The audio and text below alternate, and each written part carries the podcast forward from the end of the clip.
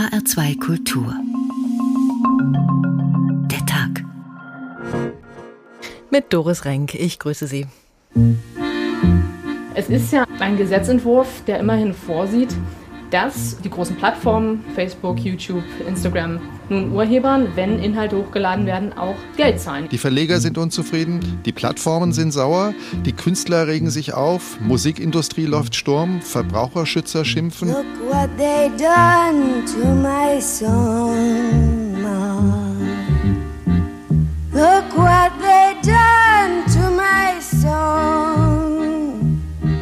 Wie künftig noch Zitate erlaubt sind, wie künftig noch Comedy und Parodie auf YouTube bestehen bleibt. Das alles ist sehr, sehr ungewiss. Und ganz wichtig, die Bagatellregel. Das sind 15 Sekunden Ton oder Film aus einem fremden Werk oder 160 Zeichen aus einem Text. Das klingt jetzt erstmal aus Nutzersicht sehr wenig. 15 Sekunden sind natürlich eine lange Zeit, wenn es um Musik geht.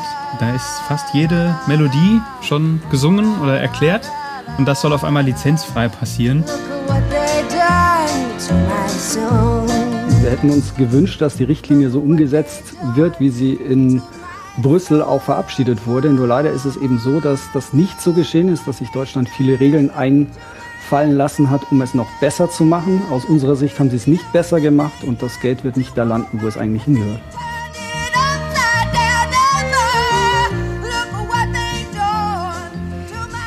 Die Zeit drängt. Bis Anfang Juni muss das neue Urheberrechtsgesetz auch in Deutschland in Kraft treten. Das schreibt die entsprechende EU-Richtlinie vor, die das unerlaubte Verwenden von Musik, Bildern, Text und Filmausschnitten im Netz einschränken soll. Nach zähem Ringen hat das Kabinett im Februar einen Gesetzentwurf durchgewunken, aber die aufgeregten Debatten gehen weiter.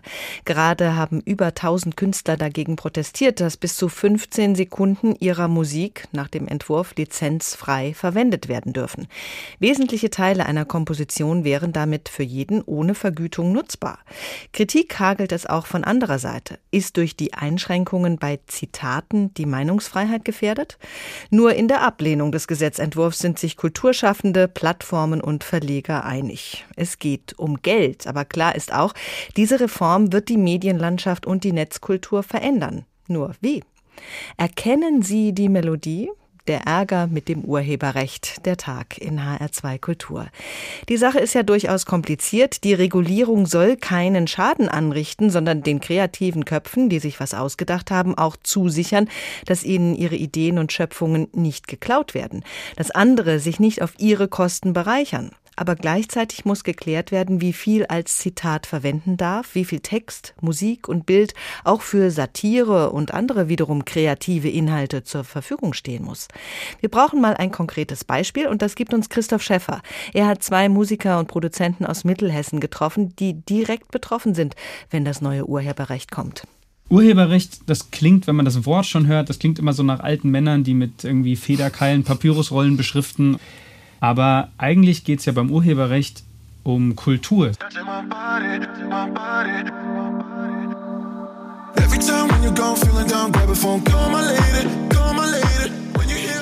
Das ist Musik von Quarterhead. Dahinter stecken Josh und Yannick, die sich als Jugendliche in Wetzlar kennengelernt haben. Mit Mitte 20 sind die beiden Produzenten und Songwriter aus Mittelhessen europaweit erfolgreich und können von ihren Popsongs leben. Doch durch das neue Urheberrechtsgesetz sehen sie sich und die ganze Musikbranche bedroht. Denn Musikschnipsel bis 15 Sekunden sollen künftig lizenzfrei im Netz verbreitet werden dürfen, kritisiert Yannick Riegert. 15 Sekunden sind natürlich eine lange Zeit, wenn um Musik geht. Da ist fast jede Melodie schon gesungen oder erklärt. Und das soll auf einmal lizenzfrei passieren. Und das ist natürlich irgendwie ein Schlag ins Gesicht. Also das kann man, glaube ich, äh, auf gar keinen Fall als Bagatelle abschreiben, weil also gerade im, im Bereich Popmusik, also das, was wir zum Beispiel den ganzen Tag machen, ist so ein Song sehr, sehr schnell in ein paar Sekunden erklärt. Ne? Also wenn man sich einfach mal durch die aktuellen Charts durchhört, würde ich sagen, sind da mindestens 60, 70, 80 Prozent äh, der Songs, die man wirklich nach drei Sekunden erkennt, wo so eine Hook innerhalb von teilweise zehn Sekunden erklärt ist. Ergänzt Josh Tapen. Deshalb haben Josh und Yannick von Quarterhead den Aufruf von über 1000 Musikerinnen und Musikern unterschrieben, der radikale Änderungen am Gesetz verlangt. Wenn mit kurzen Musikschnipseln im Netz Geld verdient wird, sollen die Urheber an den Gewinnen beteiligt werden, fordert Yannick. Die Technologien sind alle da. Man kann jeden Song mit einem Fingerprint versehen. Man kann sagen, der, der Song gehört diesen Urhebern, dem Verlag und dem Label und dem Musiker. Und wenn jetzt ein Cent verdient wird, wird der halt aufgeschlüsselt und aufgesplittet. Die Technik ist da. Nur ist irgendwie die Gesetzeslage nicht so, dass es möglich ist. Mit dem neuen Urheberrechtsgesetz setzt Deutschland eine EU-Richtlinie um, die vor zwei Jahren zu massiven Protesten geführt hatte. Damit werden Plattformbetreiber wie YouTube in die Pflicht genommen, Urheberrechtsverletzungen zu verhindern. Netzaktivisten befürchten seither, dass auch kleinste Filmschnipsel oder Zitate nicht mehr online verwendet werden dürfen. Vor sogenannten Upload-Filtern, die automatisch solche Inhalte blockieren, wurde gewarnt. Eine solche Blockade von Inhalten drohe nun auch mit dem Entwurf für das Urheberrechtsgesetz, wie ihn das Bundesjustizministerium vorgelegt hat, findet zum Beispiel die frühere Piraten-Europapolitikerin und Netzaktivistin Julia Reda.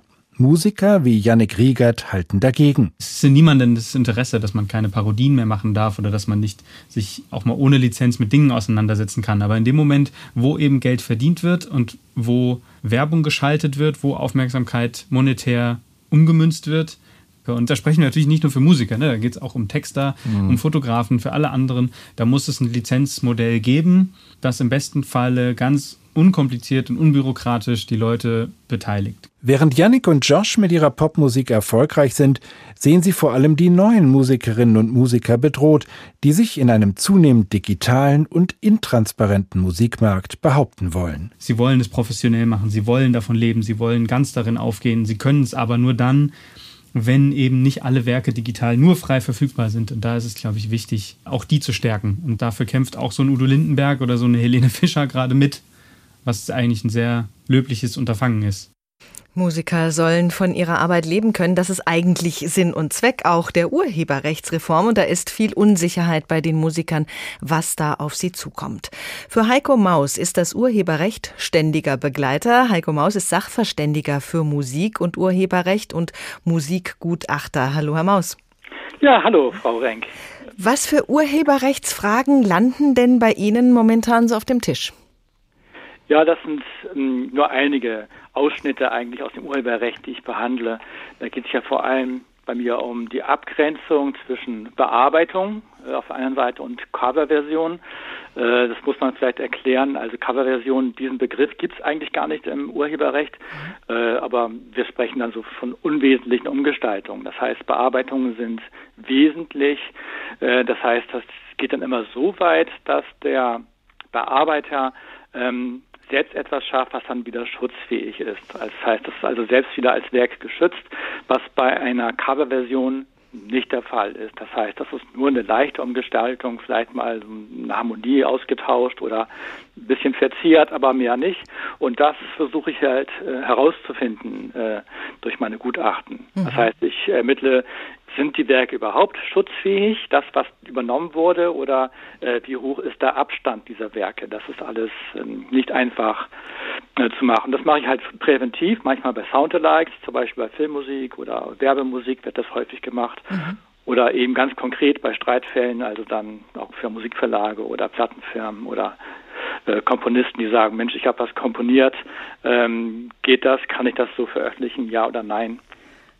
Das ist eine ganz wichtige Arbeit. Es gibt ja einen Melodieschutz. Wie sieht der momentan aus?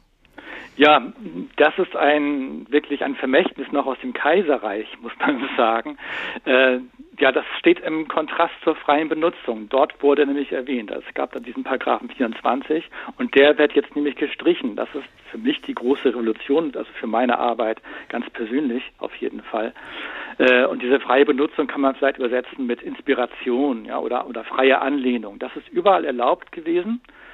Äh, zum Beispiel in der Malerei oder auch beim Film, wie oft hat man das gehabt, dass da um, etwas persifliert wurde oder so. Und das ist in der Musik so stark eingeschränkt gewesen, weil es dann eben in diesem Absatz 2 diesen starren Melodieschutz gab. Also sobald eine Melodie erkennbar ist, kann ich nicht zitieren, kann ich nicht parodieren und so weiter. Aha. Und das äh, finde ich sehr, sehr schwierig. Nicht? Also weil, ähm, also es, aus drei oder ja drei Gründen vor allem denke ich ist das schwierig. Also einmal gibt es diesen äh, diese Einschränkung nirgendwo auf der Welt. Das ist wirklich nur in Deutschland so der Fall. Da fragt man sich, warum. Äh, zweitens ist das wirklich sehr, sehr alt. Also das Urheberrecht ist ja von 1965.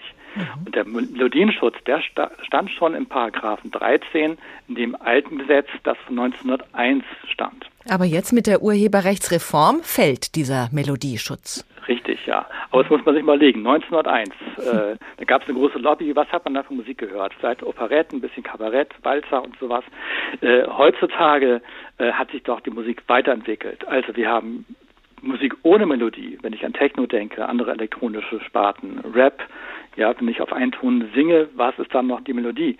Ähm, moderne Orchesterstücke ohnehin, wenn ich Legiti, Boulez, Riem oder andere nehme. Also da gibt es gar keine Melodien im klassischen Sinne mehr. Äh, oder sie haben auch nicht den Vorrang, wenn überhaupt. Ähm, weil Rhythmus und Klanggestaltung, die ganze Musikproduktion, das ist heute inzwischen manchmal sogar hochwertiger oder gleichwertig. Ja. Also Melodie hat nicht mehr diesen großen Rang wie früher noch, äh, noch vor, vor 100 Jahren. Hm, ja, da hat sich die Musik auch sehr gewandelt. 15 Sekunden sollen nach dem Gesetzentwurf zum Urheberrecht, wie ihn Deutschland umsetzen will, verwendet werden können, mhm. ohne dass jemand dafür zahlen muss. Ein Problem für die Musiker, wie wir gerade gehört haben, weil in 15 Sekunden eben doch dann eine ganze Melodie drin sein kann. Was halten Sie aus Ihrer Praxis gesehen von diesen Bagatellgrenzen? Hm, ja, diese Bagatellgrenzen. Also einmal denke ich, sind ja 15 äh, Sekunden äh, ohnehin schon freigegeben, sage ich mal jetzt äh, bei bestimmten Anbietern. Wenn ich jetzt nur reinhören möchte, ähm, so, darf ich den äh, oder gefällt mir der Song, möchte ich den kaufen, ja oder nein, dann, dann kann ich ja 15 Minuten mir so einen Clip anhören, das ist gut. Und ich finde auch, ähm, es wurde im letzten Beitrag, glaube ich, auch gesagt von einem Musiker, der hat auch schon eingeschränkt, ja, wenn das alles nicht kommerziell ist und wenn ich ein Hochzeitsvideo habe. Oder manchmal ist es wirklich so, ich habe einen kleinen Film und im Hintergrund läuft ein Radio, muss ich dann schon Lizenzen bezahlen. Das ist teilweise schwierig, wenn der Film selbst, also jetzt auf YouTube meinetwegen, überhaupt gar nicht kommerziell genutzt wird oder nur 300 Aufrufe hat oder so. Mhm. Aber sobald natürlich äh, ähm, groß Geld verdient wird, dann, dann sollte das natürlich lizenziert werden, auch 15 Sekunden, das ist ja ganz klar. Das, äh, es ist abzuwägen, aber ich glaube, das ist auch so gewollt vom Gesetzgeber. Das muss man im Einzelfall klären. Das ist jetzt nicht pauschal. Mhm. In diesen Bereich Urheberrecht, da fallen auch so Begriffe wie Pastiche und Bash-Ups. Wo befinden wir uns da? Ja, das ist äh, auch ein Begriff, der alle verwirrt. Pastiche, wo kommt das her? Ähm, ist es tatsächlich auch vom Gesetzgeber in der Erklärung ein bisschen falsch erklärt äh, in Bezug auf die Musik. Ich kann das ja vielleicht mal ganz aus meiner Sicht ähm, erklären. Ich bin ja also Musikwissenschaftler und Musikhistoriker. Ähm, deswegen, ich habe mich auch viel mit der Barockmusik auseinandergesetzt. Und wenn man damals zurückgeht, vor 300 Jahren, da gab es eben Barockopern und da gap es sogenannte Flickopern hat man dann gesagt auf Deutsch. Ja, das heißt, da wurden einfach Nummern zusammengestellt. Da gab es zum Beispiel Kofferarien äh, von Primadonnen, äh, mhm. äh, die gesagt haben: Naja, ich muss das singen, das Publikum verlangt das von mir, ich bin das da und wenn das nicht drin ist in der Oper, dann singe ich das nicht. Dann wurde das halt mit eingefügt. Oder es wurde eine komplette Best-of-Oper zum Beispiel generiert, kann man schon fast sagen. Nicht? Mhm. Also und und das waren also nur Zusammenstückelungen von ähm, von schon vorhandenen Musikstücken. Ähm, und das ist die Frage, ob das damit gemeint ist. Ich glaube nicht. Äh, also ich habe zum Beispiel eine, eine, Anfrage gehabt, da wollte eine Schule ein Disney-Musical aufführen und habe gesagt, das geht nicht. Ihr müsst Disney fragen, ob ihr das dürft, ja, weil das ist verboten. Ist die Frage. Also ich, das, ist, das ist wirklich etwas, was ich jetzt auch noch nicht genau weiß, wo wir jetzt auch alle Fortbildung brauchen. Wie ist das jetzt zu klären? Heiko ähm. Maus, Urheberrechtsexperte im Bereich Musik. Ich danke Ihnen für diese Einblicke. Erkennen Sie die Melodie, der Ärger mit dem Urheberrecht, so haben wir die Sendung heute überschrieben. Patricia Highsmith hat 1955 eine Person erschaffen, die sich perfekt in eine andere Person hineindenken kann.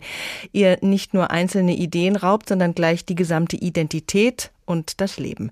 Es ist der talentierte Mr. Ripley, Tom Ripley, der sich die Persönlichkeit des Millionärssohns Dicky zu eigen macht.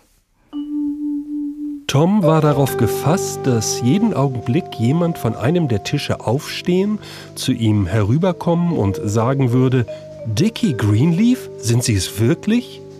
Er hatte nur sehr wenig getan, um sein Äußeres mit künstlichen Mitteln zu verändern, aber sein ganzes Minenspiel, dachte Tom, hatte sich jetzt dem von Dicky angeglichen. Er trug ein Lächeln zur Schau, das einem Fremden gefährlich einladend vorkommen mochte, ein Lächeln, das mehr zur Begrüßung eines alten Freundes oder einer alten Liebe taugte. Es war Dickys schönstes Lächeln, sein typisches Lächeln in Stunden guter Laune. Tom war guter Laune. Das war Paris. Wunderbar, in einem berühmten Café zu sitzen und an morgen zu denken. An morgen und an übermorgen und an überübermorgen als Dickie Greenleaf.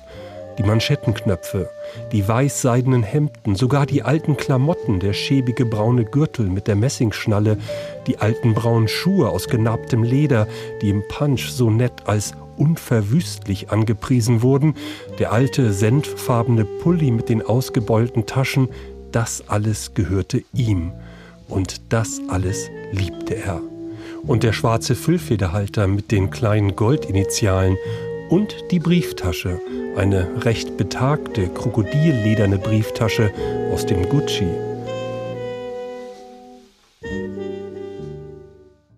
Mehr vom talentierten Mr. Ripley später. Das alte Urheberrecht passt nicht mehr. Wir haben es gehört. Es muss einfach angepasst werden an die neuen Zeiten mit Internet. Ausschnitte aus Musikstücken von anderen verwenden, das ist nichts Neues. Das zieht sich durch die Musikgeschichte, wie auch der SWR Musikredakteur Matthias Kogler erzählt. Und weil wir ja in einer Sendung über Urheberrecht sind, Matthias Kogler hat das in einer Sendung erläutert, die unser Kollege Bernd Wolf zusammengestellt dargestellt hat. Aber das hört man in unserem Sampling nicht. Ja, Sampling kommt von dem englischen Wort Sample und bedeutet so viel wie Auswahl oder Muster. Und Sampling in der Musik bedeutet, dass man einen Teil aus einem schon bestehenden Stück entnimmt und in ein neues Werk einbindet. Und Sampling war eigentlich der Beginn des Hip-Hop, Ende der 70er, Anfang der 80er Jahre. Hip-Hop hat damals immer schon mit dem gearbeitet, was da war. Und das waren am Anfang eben die Vinylplatten der Eltern oder Bekannten. Und daraus hat man neue Musik kreiert. Man hat sich einen Schnipsel aus den Songs genommen und aus den vorhandenen Elementen was Neues geschaffen. Und das war manchmal so ein regelrechter Wettbewerb. Wer findet die obskursten alten Soulplatten? Wer gräbt das beste Break aus und macht daraus den fettesten Beat, über den dann die MCs rappen und die B-Boys breakdancen konnten? Und das ging lange gut, bis Ende der 80er Jahre die erste Klagewelle losging. Und ein bekanntes Beispiel, das vor Gericht gelandet ist, das war das hier.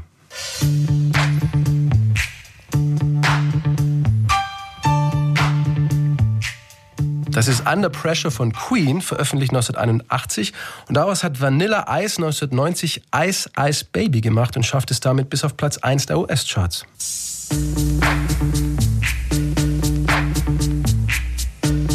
VIP. Let's kick it. Ähnlich ging 1990 auch MC Hammer vor, der US-Rapper. Ihm gefiel das Anfangsmotiv von Super Freak, das Rick James 1981 aufgenommen hatte, so gut, dass er es neun Jahre später in seinem Hit You Can't Touch This noch einmal verwertete. Sowohl Vanilla Ice als auch MC Hammer bekamen übrigens große rechtliche Probleme, weil sie die Autoren der jeweiligen Originalsongs nicht um Erlaubnis gefragt hatten, die Samples zu verwenden. Und da ging es natürlich um sehr viel Geld, aber in beiden Fällen haben sich beide Parteien dann vor Gericht dann auch schnell geeinigt. Es gibt aber eben auch Beispiele, wie es anders gehen kann, nämlich ohne jeglichen Streit, wenn man die Rechte für ein Sample anfragt, zum Beispiel hier.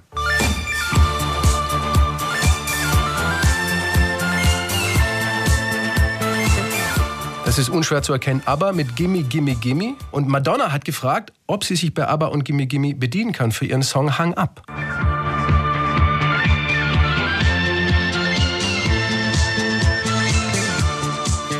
Und sie durfte, und deshalb sind neben Madonna und Stuart Price eben auch Benny Anderson und Björn Ulvaeus von ABBA in den Credits vermerkt und verdienen heute gutes Geld an Hang ab. Und da hilft es natürlich einerseits, dass Madonna ein Weltstar ist, wer weiß, ob er aber auch mitgemacht hätten, wenn es sich um jemand Unbekannteres gedreht hätte. Und wie es richtig geht, hat übrigens auch die britische Band Coldplay vorgemacht. Sie brauchten 2005 noch einen Song für ihr neues Album X and Y. Und weil sie alle große Fans von Kraftwerk sind, haben sie bei Chris Martin zu Hause ein bisschen mit dem Kraftwerk-Song Computerliebe rumgespielt. Coldplay haben dann einfach drüber gespielt, es hat sich klasse angehört und fertig war der Song. Aber jetzt brauchten Coldplay noch die Genehmigung von Kraftwerk, um das Sample in den Song einbauen zu können. Und was dann passierte, hätte die Band nie für möglich gehalten. We knew we'd have to ask permission from Ralph Hutter and Wir wussten, wir brauchen die Erlaubnis von Ralf Hütter und wir fragten uns, wie wir das machen, ohne jetzt als reine Geschäftsleute rüberzukommen. Jemand sagte, warum schreiben wir ihm nicht einfach einen persönlichen Brief, in dem wir erklären, warum wir das Sample benutzen möchten. Und wir haben dann einen Brief geschrieben, der hörte sich dann so ein bisschen an wie ein Fanbrief. Zum Glück hatten wir im Studio jemanden, der Deutsch konnte. Wir schrieben den Brief dann in Deutsch und wir konnten es nicht glauben. Sie gaben uns die Erlaubnis. Wir dachten tatsächlich, sie würden Nein sagen. We couldn't believe it because they, they said yes, you can use it. You know, we, we really thought they were going to say no way. Fragen hilft und mitverdienen ist ja auch attraktiv. Wir gehen mal weg von der Musik und den Urheberrechtsproblemen dort. Wir gucken auf Fotografie und Kunst.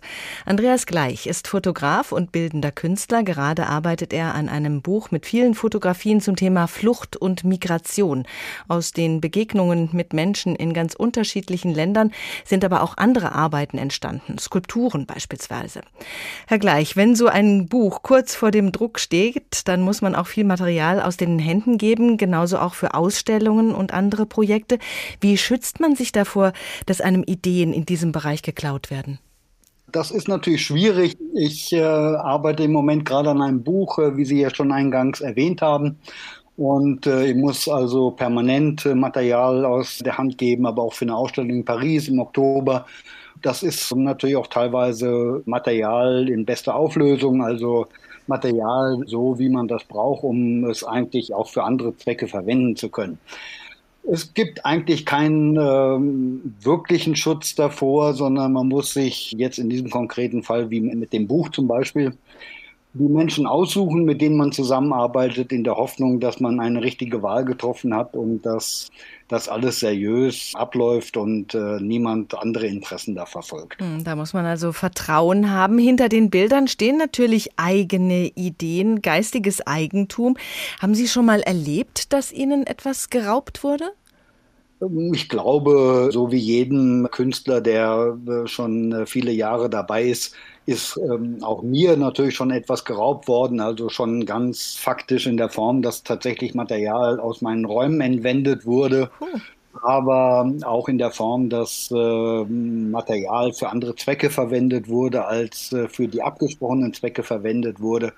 Und ich glaube, ich bin da auch kein Einzelfall. Ich hatte jetzt gerade vor einem halben Jahr in einer Nachricht gelesen, dass also in einer Ausstellung in China war es, glaube ich, Werke von bedeutenden deutschen Künstlern plötzlich nicht mehr auffindbar waren. Also äh, das passiert an vielen Stellen und ähm, das ist die eine Seite. Die andere Seite ist aber natürlich das Internet und da lassen sich Ideen noch viel schwerer schützen als äh, in der Form, wie ich das eben beschrieben habe. Hm. Ja, gerade wenn man schon mal beklaut wurde, dann will man natürlich, dass einem das nicht nochmal passiert. Welche Vorkehrungen treffen Sie da?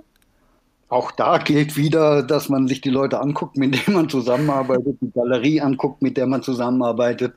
Sicherlich hilft im einen oder anderen Fall auch ein Vertrag, der eigentlich die Nutzungsrechte äh, formuliert und auch die Rückgabe beschreibt.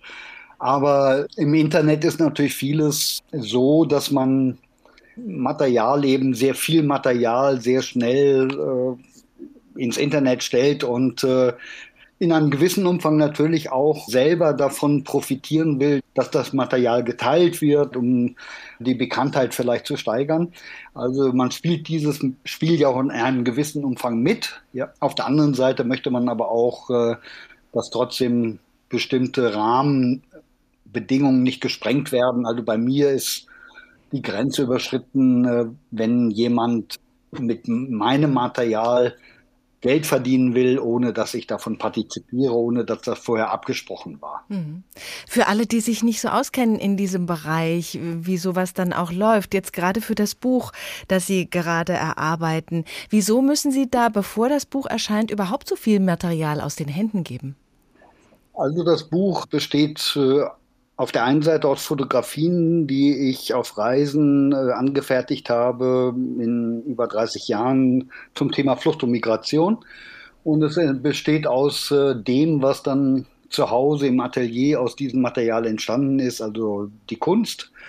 Dieses Material ist in großem Umfang analog und muss also digitalisiert werden. Also das ist der erste Punkt, an dem ich das Material aus der Hand geben muss, um es äh, von einem äh, Digitallabor in der Qualität, in der ich das brauche für dieses Buch, digitalisieren zu lassen. Mhm. Und äh, ich arbeite dann mit einem Buchgrafiker zusammen. Der Person muss ich das Material natürlich auch anvertrauen und gehe davon aus, dass ich das auch unbeschadet zurückbekomme und nicht irgendwann mal feststelle, dass dieses Material in anderer Form als in der besprochenen verwendet wurde.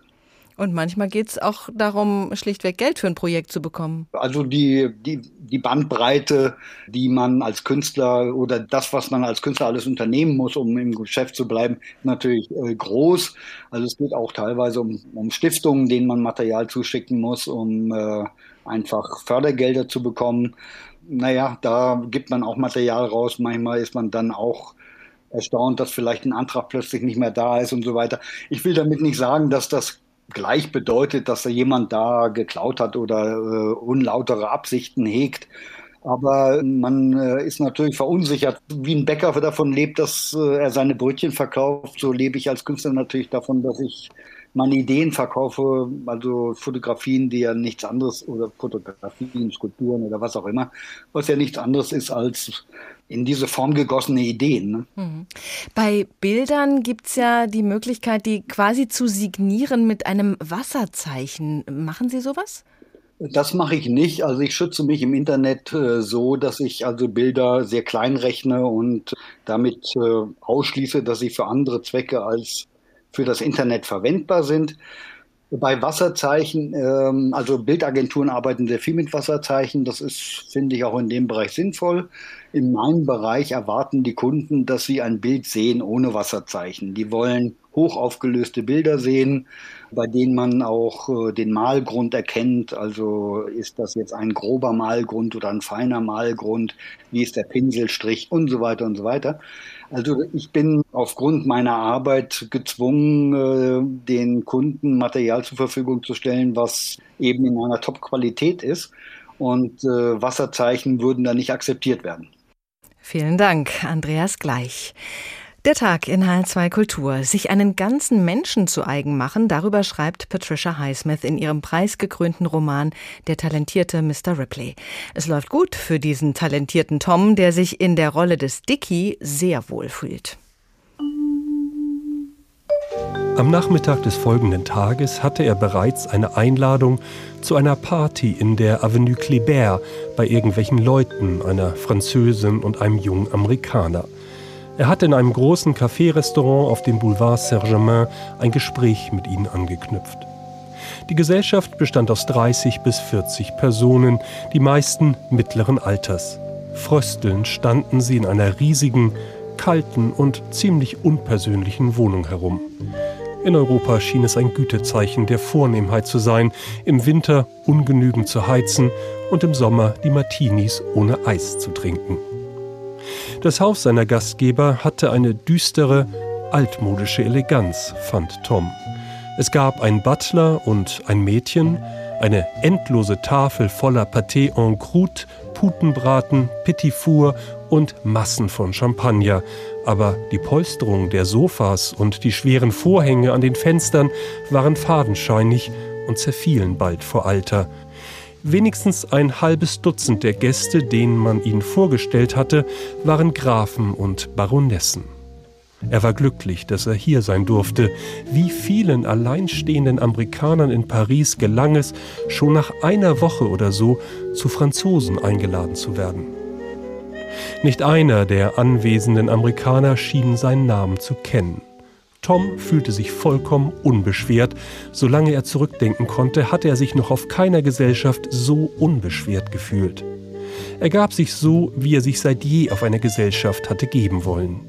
Das war das ganz neue Leben, das er sich während der Überfahrt von Amerika auf dem Schiff erträumt hatte. Das war es. Seine Vergangenheit war ausgelöscht, er selbst, Tom Ripley, der von dieser Vergangenheit geprägt war, war ausgelöscht und er war wiedergeboren als ein völlig neuer Mensch. Erkennen Sie die Melodie? Der Ärger mit dem Urheberrecht HR2, der Tag. Die Reform des Urheberrechts ist ein Langstreckenprojekt. Jetzt sind wir auf der Zielgeraden. Die EU-Richtlinie muss in deutsches Recht gegossen werden und die Proteste sind auch ziemlich abgeebbt. Vielleicht auch, weil viele inzwischen mehr wissen und die geplanten Vergütungen für die Künstler gar nicht so schlecht finden oder weil sie so verwirrt sind, dass sie gar nicht mehr wissen, wogegen sie eigentlich sein sollten. Vor zwei Jahren war das noch ganz anders. Karen Fuhrmann erinnert uns daran. Zehntausende gingen 2019 in Deutschland auf die Straße gegen die Reform des Urheberrechts der EU. Ihre Sorge, Netzkonzerne wie YouTube oder Facebook könnten künftig mit ihren Upload-Filtern auch legale Inhalte blockieren. Sie sahen die Meinungsfreiheit in Gefahr. Der deutsche Gesetzentwurf zur EU-Richtlinie versucht das zu vermeiden und außerdem auch möglichst alle anderen Interessen unter einen Hut zu bringen, zumindest ansatzweise. Auf der einen Seite muss das reformierte Gesetz sicherstellen, dass urheberrechtlich geschütztes Material nicht ohne Lizenz verbreitet wird. Falls doch, müssen die Plattformen haften. Andererseits muss das Gesetz verhindern, dass zu viele Inhalte auf Social Media von vornherein blockiert werden. Der Gesetzentwurf sieht deswegen vor, dass Plattformen urheberrechtlich geschütztes Material zwar grundsätzlich mit Hilfe von Filtern erkennen und gegebenenfalls blockieren sollen, dass es dafür aber Grenzen gibt, zum Beispiel für Zitate und Parodien und für sogenannte mutmaßlich erlaubte Nutzungen. Bei einer solchen Nutzung darf der Plattformbetreiber bis zum Beweis des Gegenteils davon ausgehen, dass der User die Erlaubnis zum Hochladen eines urheberrechtlich geschützten Inhalts hat. Mutmaßlich erlaubt ist zum Beispiel die geringfügige Nutzung eines Werkes. Genauer, maximal 15 Sekunden Musik- oder Filmausschnitt, 160 Zeichen Text oder eine bis zu 125 Kilobyte große Foto- oder Grafikdatei eines anderen Urhebers. Dann soll ein Upload also erstmal grundsätzlich erlaubt sein. Die Reform des Urheberrechts ist nötig, weil bis Juni eine entsprechende, bereits verabschiedete EU-Richtlinie in nationales Recht übertragen sein muss. Neu geregelt werden muss das rechtliche Verhältnis zwischen Urhebern, Internetplattform und Nutzern. Das Kabinett hat den Entwurf im Februar gebilligt. Die Bundesregierung spricht von einem fairen Interessenausgleich zwischen Urhebern, Kreativindustrie und Nutzern. Die Vertreter dieser Seiten sehen das anders. Die Kritik ist nicht verstummt. Für Künstler, Musiker, Kreative soll das Gesetz mehr Geld bringen. Plattformen müssen für hochgeladene Inhalte bezahlen. Allerdings, die hochgeladenen Schnipsel sollen pauschal vergütet werden. Kein guter Deal, findet die Musikindustrie. Netzaktivisten wiederum wünschen sich, dass Ausschnitte grundsätzlich legalisiert werden, damit sie nicht hinterher doch gesperrt werden dürfen. Und Verbraucherschützer sehen zwar, dass die Haftung von Plattformen wie YouTube und Facebook verschärft würde, aber dadurch, dass die Rechte der Urheber gestärkt sind, würden die Rechte von Nutzern zu kurz kommen. Justizministerin Christine Lamprecht spricht von der größten europäischen Urheberrechtsreform der letzten 20 Jahre. Bis 7. Juni muss sich zeigen, ob sie in Deutschland gelingt. Die Sache ist komplex und das merkt man auch schon daran, dass die Regelungen, über die immer wieder gesprochen wird zurzeit, die 15 Sekunden Musik, die verwendet werden dürfen, die 160 Zeichen Text und die 125 Kilobyte Fotodatei eben nur die Regelung für den Fall sind, wenn die große Idee der Lizenzverträge nicht zum Tragen kommt. Professor Dr. Gerhard Pfennig ist Rechtsanwalt und Sprecher der Initiative Urheberrecht. 42 Verbände und Gewerkschaften und 140.000 Urheber und Künstlerinnen haben sich zusammengeschlossen zu dieser Initiative Urheberrecht, die sich für die Umsetzung der EU-Richtlinie stark macht. Schönen guten Tag, Herr Dr. Pfennig. Guten Tag, ich begrüße Sie. Wie ist denn der Normalfall? Wie kommen die Urheber im Normalfall zu ihrem Geld? Naja, äh, im Augenblick wegen der Corona-Krise haben sie große Schwierigkeiten, zu ihrem Geld zu kommen. Im Normalfall kommen Urheber zu ihrem Geld, indem sie ihre Werke über Lizenzverträge vermarkten und verkaufen. Der Autor macht einen Vertrag mit dem Verlag und bekommt Geld für die verkauften Bücher und der Journalist wird vom Zeitungsverleger oder vom Sender bezahlt. Soweit, so gut. Äh, das Problem, was die Richtlinie jetzt adressiert und was Sie in, Ihrem, äh, in Ihrer Einführung äh, einigermaßen komplett ja und komplex beschrieben haben, ist, dass eine ganze Reihe von Werken, seit es diese Plattform gibt, Google und YouTube und andere, von Nutzern hochgeladen wurden, ohne dass dafür bisher die Urheber eine Beteiligung an den Gewinnen erhalten haben, die die Plattformen mit der Verbreitung dieser Uploads erzielt haben, durch Werbung und alles andere, was damit verbunden ist. Und das soll jetzt damit gelöst werden, dieses Problem, dass Lizenzverträge geschlossen werden. Aber äh, da fallen ja auch welche durchs Raster durch, oder? Also äh, erstmal ist diese vorgeschlagene Regelung der EU-Richtlinie eine große Erleichterung für die Uploader, denn bisher waren diejenigen, die Werke hochgeladen haben für private Zwecke, wir reden hier von privaten Zwecken, nicht von kommerziellen Angeboten, äh, die Gekniffenen, um das mal so drastisch zu sagen, die haben nämlich haften müssen für die urheberrechtliche Korrektheit dessen, was sie hochgeladen haben und oft genug wurden sie von Anwälten verfolgt, mussten Anwaltskosten und Schadensersatz bezahlen. Jetzt ist verantwortlich derjenige, der die Voraussetzungen für diese Uploads schafft, nämlich die Plattform. Und die muss mit den Rechtsinhabern Verträge schließen und muss sie an ihren Gewinnen beteiligen. Und die Nutzer, die Uploader, die für private Zwecke und auch nur in, in sehr begrenztem Umfang, nicht etwa 15 Sekunden ohne jede Einschränkung, in begrenztem Umfang auf Werke zugreifen, die sind aus der Haftung raus, wenn die Plattformen diese Verträge mit den Urheberverwertungsgesellschaften abgeschlossen haben. Mhm. Es gab ja die Befürchtung, dass das Internet, das zum Teil von den Uploads lebt, von den Memes, dem Umgang mit Ausschnitten aus anderen Werken, dass das Internet mit den neuen Regularien quasi platt gemacht würde. Was halten Sie dem entgegen? Das ist eine völlige, ein völliges Märchen. Das war schon 2019 ein Märchen, als von diesen, als diese Filter so dämonisiert worden sind. Denn die Filter gab es damals schon längst. Sie sehen ganz wenig Sport im Internet, weil er rausgefiltert wird. Sie sehen ganz wenig Spielfilme im Internet, die werden auch rausgefiltert. Und Sie hören äh, Musik, die Musikrechtsinhaber einstellen, auch nur sehr begrenzt, weil die auch, wenn sie nicht legal und lizenziert ist, rausgefiltert wird. Also jetzt wird es viel einfacher für die Uploader. Die haben keine Risiken mehr, dass sie in Anspruch genommen werden wegen Rechtsverletzungen. Die können beruhigt hochladen, sofern sie sich natürlich im Rahmen der Gesetze bewegen. Und was Sie eingangs zitiert haben, diese viel zitierten 15 Sekunden Musik, die sind jetzt nicht etwa jedem zum Upload freigegeben, sondern sie müssen Teil einer eigenen wenn man so will, Werkschöpfung oder Produktion sein. Das fremde Werk darf überhaupt nur die Hälfte dessen ausmachen, was da hochgeladen wird. Also es muss noch eigener Bestand dazukommen. Und nur wenn das der Fall ist, kann man, im Augenblick ist der Stand der Verhandlungen 15 Sekunden Musik verbreiten, aber auch nur so lange, wie der Musikrechtsinhaber nicht bei der Plattform vorstellig wird und sagt, meine Musik aber raus aus deiner Plattform wegen Verletzung der Persönlichkeitsrechte oder weil ich das nicht will. Und sie bleibt nur dann auf der Plattform, wenn es rechtliche Grundlagen dafür gibt, dass man auf fremde Werke zugreifen darf. Da gibt es den Begriff des Zitierens, der die wissenschaftliche Nutzung von Werken ermöglicht wegen der Wissenschaftsfreiheit.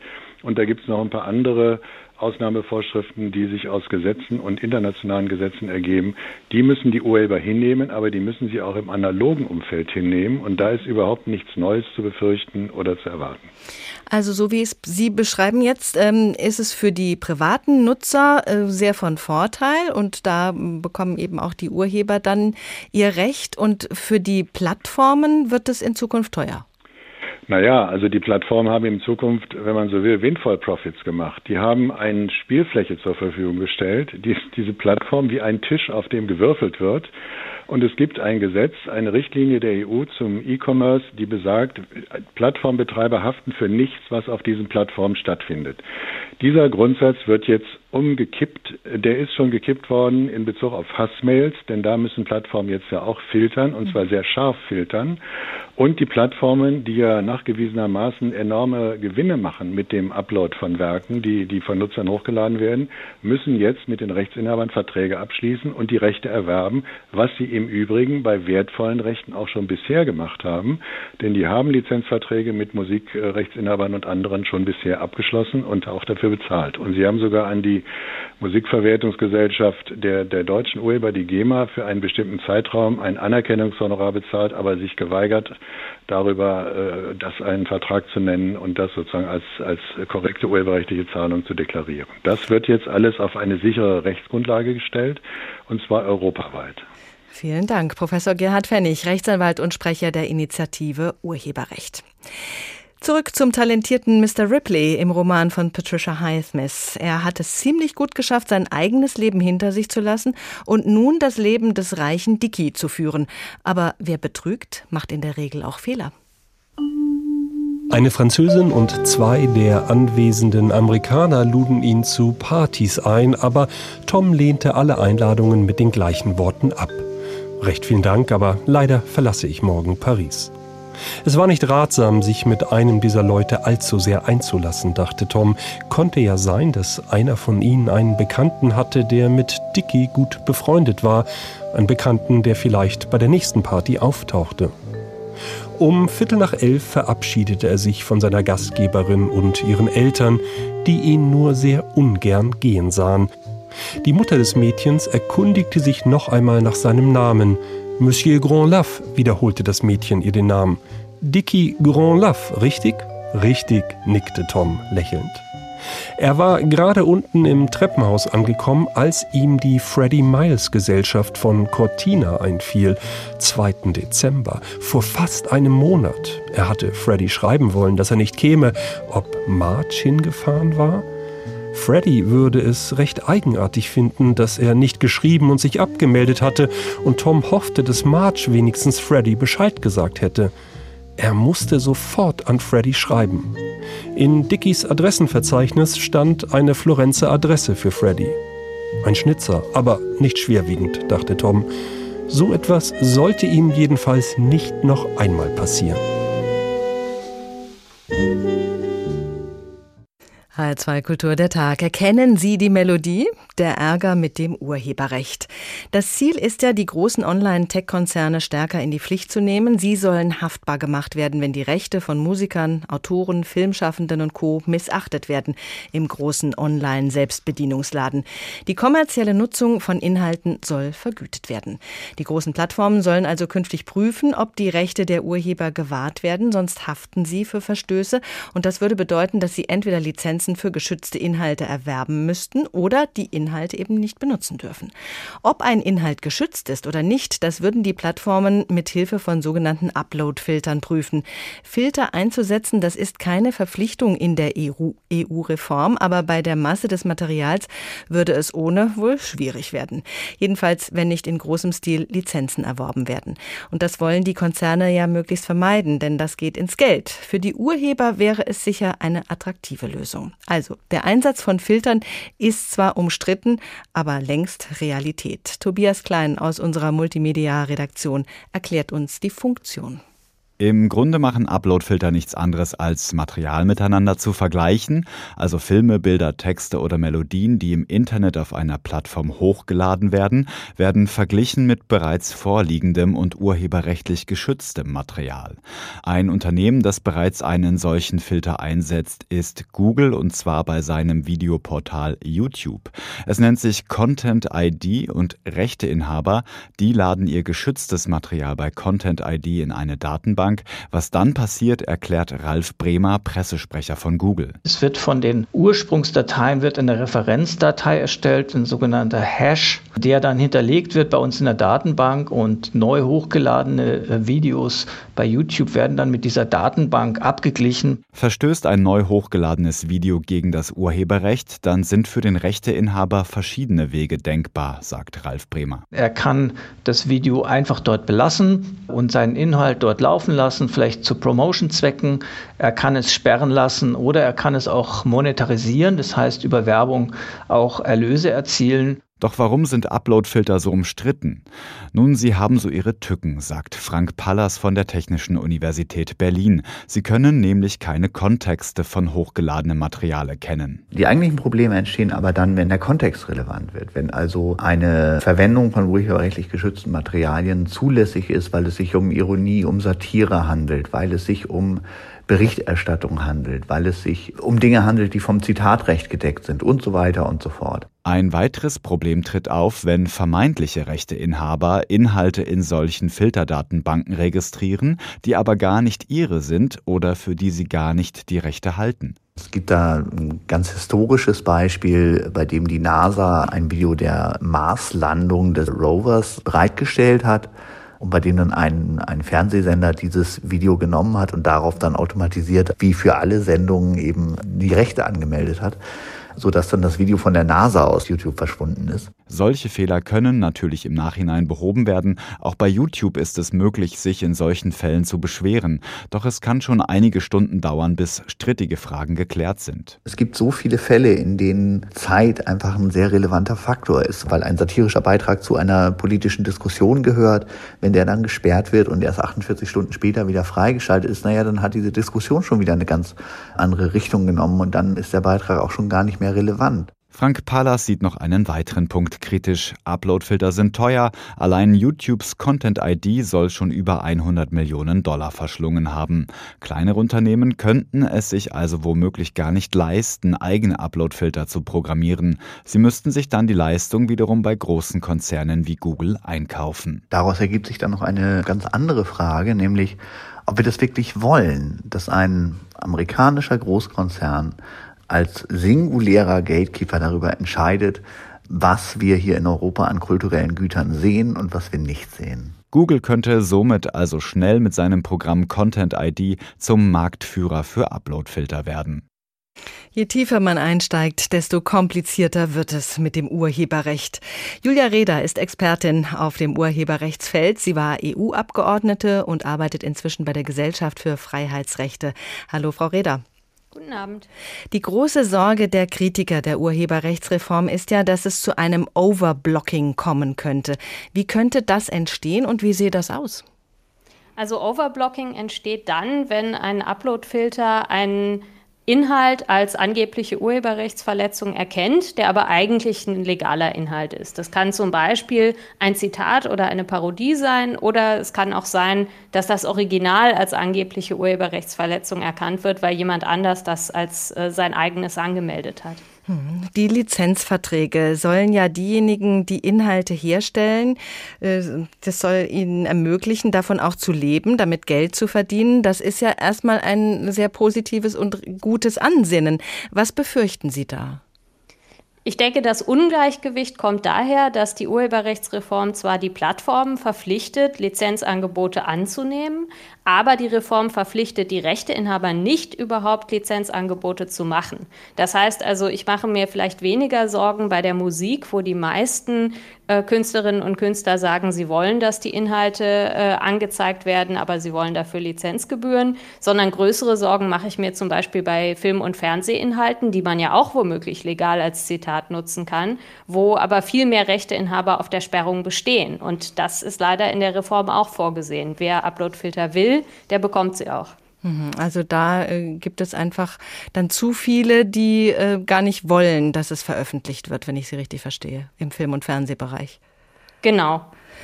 Und äh, wo sehen Sie die Probleme bei den 160 Zeichen, die man benutzen kann von Texten, für die keine Lizenzen erworben wurden? 160 Zeichen sind ja definitiv nicht viel. Das ist im Verhältnis, finde ich, auch eigentlich weniger als die 15 Sekunden Musik. Ja, also äh, die Grenze von 160 Zeichen bei Texten ist absolut absurd. Das ist noch nicht mal genug, um den Namen der Urheberrechtsrichtlinie auszuschreiben. Und äh, ich glaube, niemand würde sich ernsthaft vorstellen, dass es eine sinnvolle Idee ist, dass Texte automatisch durch Uploadfilter gesperrt werden. Also es wird ja oft dieses Argument gebracht, Uploadfilter gibt es ja schon. Also bei Texten sind Uploadfilter absolut unüblich, aber durch diese Reform müssen die Plattformen die plötzlich einführen. Wir haben eingangs gehört, dass Deutschland ja äh, in manchen Bereichen anscheinend noch über die EU-Richtlinie hinausgehen will. Was sind da für Änderungen äh, geplant, die schwierig sein könnten? Also ich glaube, im Großen und Ganzen geht Deutschland nicht über die EU-Richtlinie hinaus, sondern sie versuchen manche der Fragen zu beantworten, die die Urheberrechtsreform auf EU-Ebene einfach offen gelassen hat. Mhm. Also zum Beispiel im viel kritisierten Artikel 17 steht drin, legale Inhalte sollen online bleiben, aber illegale Inhalte sollen nach Möglichkeit gesperrt werden. Es gibt aber keinen Upload-Filter, der zwischen legal und illegal unterscheiden kann. Und deshalb versucht der deutsche Gesetzesentwurf eben durch solche Regeln, Regeln wie 15 Sekunden mutmaßlich erlaubte Nutzung oder eben auch 160 Zeichen so eine automatische Unterscheidung zu ermöglichen. Aber die ist natürlich unpräzise. Also es gibt natürlich auch legale Nutzungen von äh, Musik oder Videos, die länger als 15 Sekunden sind und die drohen dann gesperrt zu werden. Wenn jetzt alles tatsächlich so umgesetzt wird wie geplant, wir befinden uns ja auf der Zielgeraden, wie würde diese Neuregelung dann aus Ihrer Sicht die Medienlandschaft verändern? Also ich glaube, es gäbe eine ganze Reihe von Veränderungen. Auf der einen Seite müssten mehr Plattformen Uploadfilter einsetzen als bisher und vor allen Dingen auch mehr verschiedene Uploadfilter. Also die, die heute vielleicht Musik filtern, müssten dann in, Zukunft auch Video- oder Text filtern und dadurch wird natürlich auch die Zahl der Fehler in die Höhe schnellen. Auf der anderen Seite ähm, kann man aber auch äh, darauf hoffen, dass vielleicht das Beschwerdeverfahren in Zukunft etwas besser funktionieren wird. Denn äh, oftmals ist es so, wenn wenn zum Beispiel der Uploadfilter bei YouTube einen Fehler macht, dann kann es teilweise sehr lange dauern, bis man überhaupt einen Menschen äh, darauf aufmerksam machen kann, der das Ganze dann überprüft und möglicherweise korrigiert. Aber ich fürchte, insgesamt wird es eher zu mehr Fällen von Overblocking kommen, als wir die bisher hatten. Was würden Sie sich denn wünschen, ähm, dass eine neue Regelung gefunden werden muss für das alte Urheberrecht? Das ist ja unstrittig, aber äh, was wären bessere Möglichkeiten als die, die bisher angedacht sind? Also ich denke, auf den Einsatz von verpflichtenden Uploadfiltern muss man komplett verzichten. Ähm, denn die führen dazu, dass Leute auch gezielt bestimmte Informationen aus dem Internet sperren lassen können, wie zum Beispiel kritische journalistische Berichterstattung. Mhm. Stattdessen sollte man, denke ich, mehr darüber diskutieren, welche Plattformen für welche Inhalte bezahlen sollen. Also ich finde es durchaus in Ordnung, wenn man zum Beispiel sagt, YouTube, dort ist so viel Musik, dass ähm, eine Bezahlung verpflichtend ist. Aber ähm, das bedeutet ja nicht, dass man auch automatisch Inhalte sperren sollte. Da gibt es noch diesen Artikel 13, da können wir auch noch gerade drauf schauen. Da geht es um den sogenannten Value Gap. Wenn Plattformen wie YouTube zum Beispiel mit der Werbung, die sie zu den Inhalten stellen, Geld verdienen, dann bekommen die Urheber der Inhalte von diesem Kuchen höchstens ein paar Krümel ab. Wird sich das nun ändern oder bleibt es bei den Krümeln? Also das wird letzten Endes darauf ankommen, äh, wie die Lizenzverträge ausgestaltet sind. Also die Plattformen werden ja durch die Reform verpflichtet, Lizenzverträge abzuschließen. Und äh, was neu ist durch die Reform in Deutschland, ist, dass gesagt wird, dass ein Teil dieser Lizenzgebühren direkt über Verwertungsgesellschaften bei den Kreativen ankommen soll und nicht erst über Labels oder andere Mittelsleute gehen soll. Und da gibt es manche äh, Kreative, die finden das sehr gut, weil sie sich davon versprechen, dass mehr bei ihnen ankommt. Aber andere kritisieren das auch, weil sie sagen, die Verwertungsgesellschaften verteilen das Geld auch nicht gerecht. Also ich glaube, das ist vielleicht ein Thema, was sich die Politik in Zukunft Zukunft noch mal genauer anschauen muss, ob die Art und Weise, wie die Verwertungsgesellschaften intern ähm, Gelder verteilen, wirklich für alle äh, Genres, für alle Arten von Künstlerinnen und Künstlern fair sind. Ganz kurzer Blick noch auf ein Land, das diese Reform schon umgesetzt hat. Holland ist da, glaube ich, führend. Welche Erfahrungen kommen von dort? Also bisher noch gar keine. Holland hat es sich im Grunde genommen relativ einfach gemacht. Die haben gesagt, ähm, wir übersetzen diesen berühmten Artikel 17 der EU-Richtlinie ins Niederländische, schreiben den in unser Gesetz und sagen dann, alles weitere regelt ein Dekret. Und dieses Dekret gibt es bisher noch nicht. Das bedeutet also, wie in der Praxis jetzt sichergestellt werden soll, dass legale Inhalte online bleiben und illegale Inhalte gesperrt werden, das ist nach dem niederländischen Entwurf noch völlig offen. Und ähm, das heißt also, wir können da jetzt noch nicht sagen, ob das funktioniert hat oder nicht. Aber meine Prognose ist, es wird nicht funktionieren. Das, da können wir uns noch nicht mal was abgucken. Julia Reda, Expertin auf dem Urheberrechtsfeld. Vielen Dank. Erkennen Sie die Melodie? Der Ärger mit dem Urheberrecht HR2 Kultur der Tag. Bis Juni muss die EU-Richtlinie zum Urheberrecht in nationales Recht übertragen sein. Das ist nicht mehr lange hin. Es ist eine sehr kleinteilige Angelegenheit, die schwer zu überblicken ist. Wir haben versucht, ein bisschen mehr Durchblick zu verschaffen. Mein Name ist Doris Renk. Tschüss.